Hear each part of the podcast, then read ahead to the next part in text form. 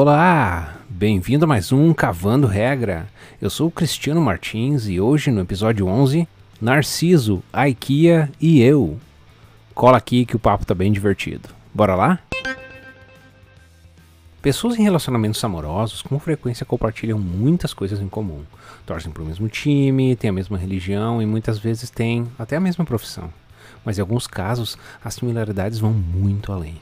Há casais que fazem aniversário no mesmo dia, Bom, você pode até argumentar que existem tantas pessoas no mundo que em algum momento isso vai acontecer naturalmente, mas há evidências de que isso pode ser mais do que uma simples coincidência. Ter o mesmo aniversário, na verdade, atrai as pessoas a ficarem juntas. Algumas pessoas dão tanto valor em compartilhar a data de aniversário ou simplesmente o dia ou o mês que acabam escolhendo datas importantes baseadas nisso como por exemplo Melissa, que é do dia 2 de agosto, e Ricardo, que é do dia 9 de agosto. Eles decidiram casar no dia 29 de agosto. Compartilhar a data de aniversário não é a única coisa que aproxima pessoas, mas isso também acontece com pessoas que têm o mesmo nome, como por exemplo André e Andréia, Daniel e Daniela, Paulo e Paula. Essas conexões podem ser coisas do mero acaso, mas pode existir algo além disso alguma coisa que não sabemos bem o que, que é, mas afeta a todos nós.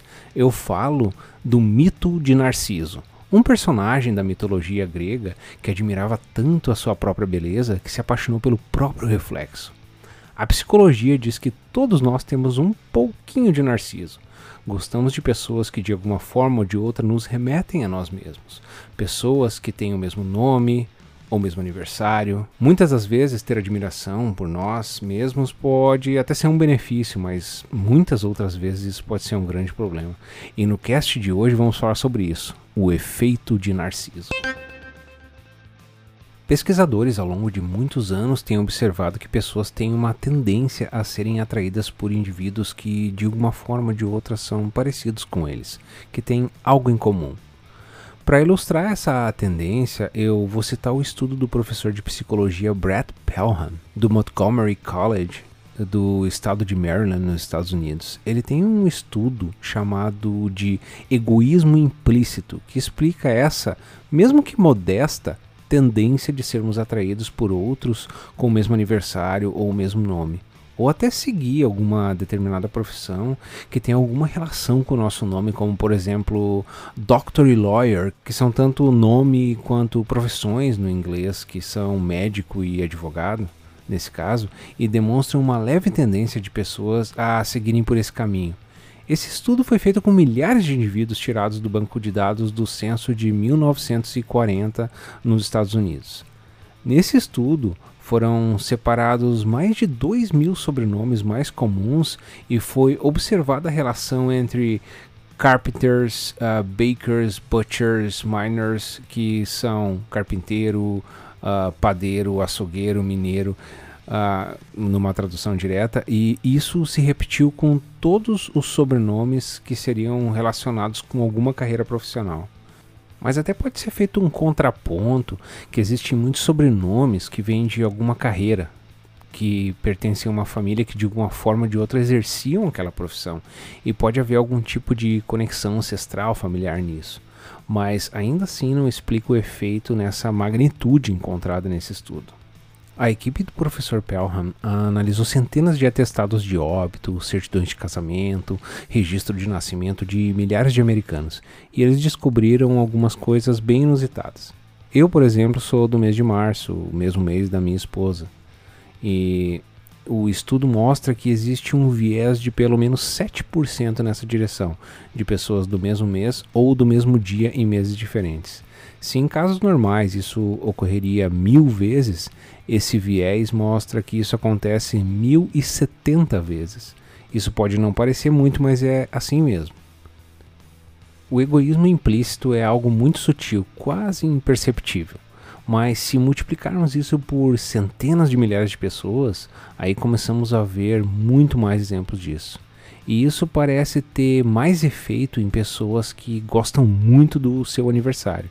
Isso é chamado de viés implícito, porque as pessoas não fazem essas escolhas conscientemente.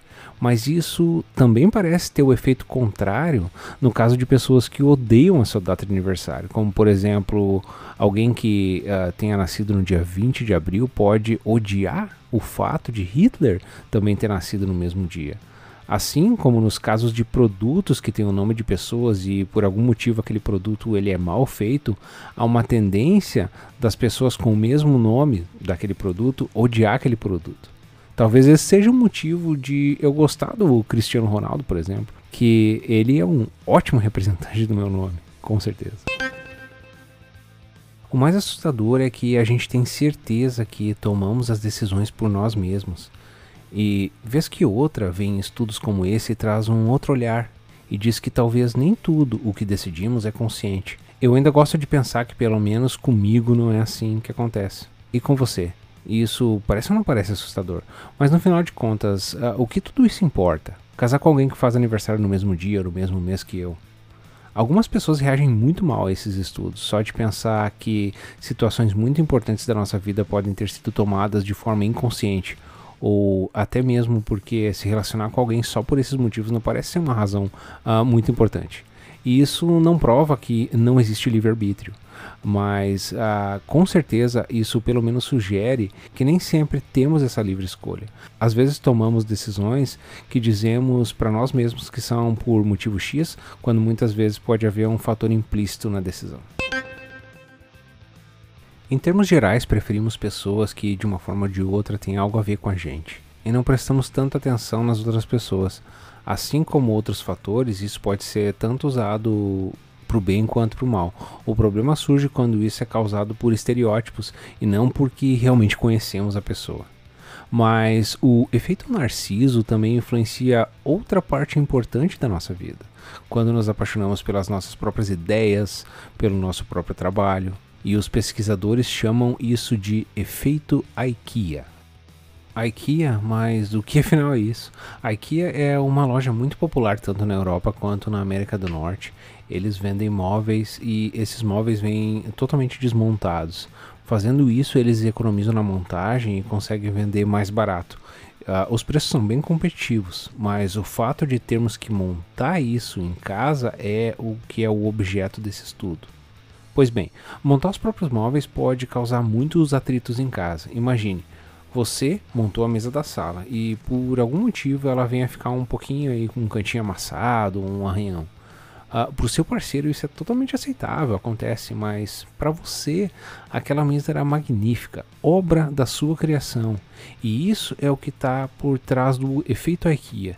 Nós tendemos a supervalorizar o objeto da nossa criação. A gente pode pensar na IKEA como uma loja que nos oferece uma mercadoria mais barata por causa do custo de montagem não fazer parte do produto, quando na verdade existe também um benefício psicológico nisso, porque pessoas tendem a gostar muito mais dos móveis pelo fato de que elas próprias terem montado.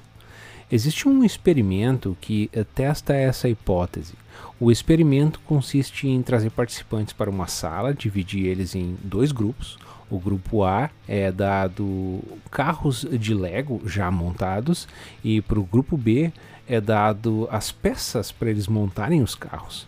No final é perguntado para os participantes quanto eles estariam dispostos a pagar para levar os carros para casa. E o grupo que montou os carros não só estava disposto a pagar mais por eles, como também se sentia orgulhoso da criação. O grupo era de adultos e os Legos eram para crianças de 3 a 5 anos, mas isso não tinha importância, porque o sentimento de orgulho ele vem associado a coisas simples como Legos, não necessariamente complexas. O estudo foi replicado também com móveis da IKEA e o comportamento foi o mesmo. As pessoas que haviam montado os móveis estavam dispostas a pagar mais para ficar com eles. Qual o valor econômico de tudo isso? Por que as pessoas estão dispostas a pagar o dobro do preço pelos carros que elas mesmas montaram uh, do que pagar a metade do preço por algo idêntico que já vem pronto? A explicação é que as pessoas tendem a colocar um valor nas coisas, uma identidade, uma competência. Isso é sinal da minha competência. Isso aumenta a percepção de valor. Foi feito ainda um estudo um pouco mais profundo, onde se questionava a competência dos indivíduos. Em dois grupos distintos, antes de montar os móveis, for, foram dados problemas matemáticos.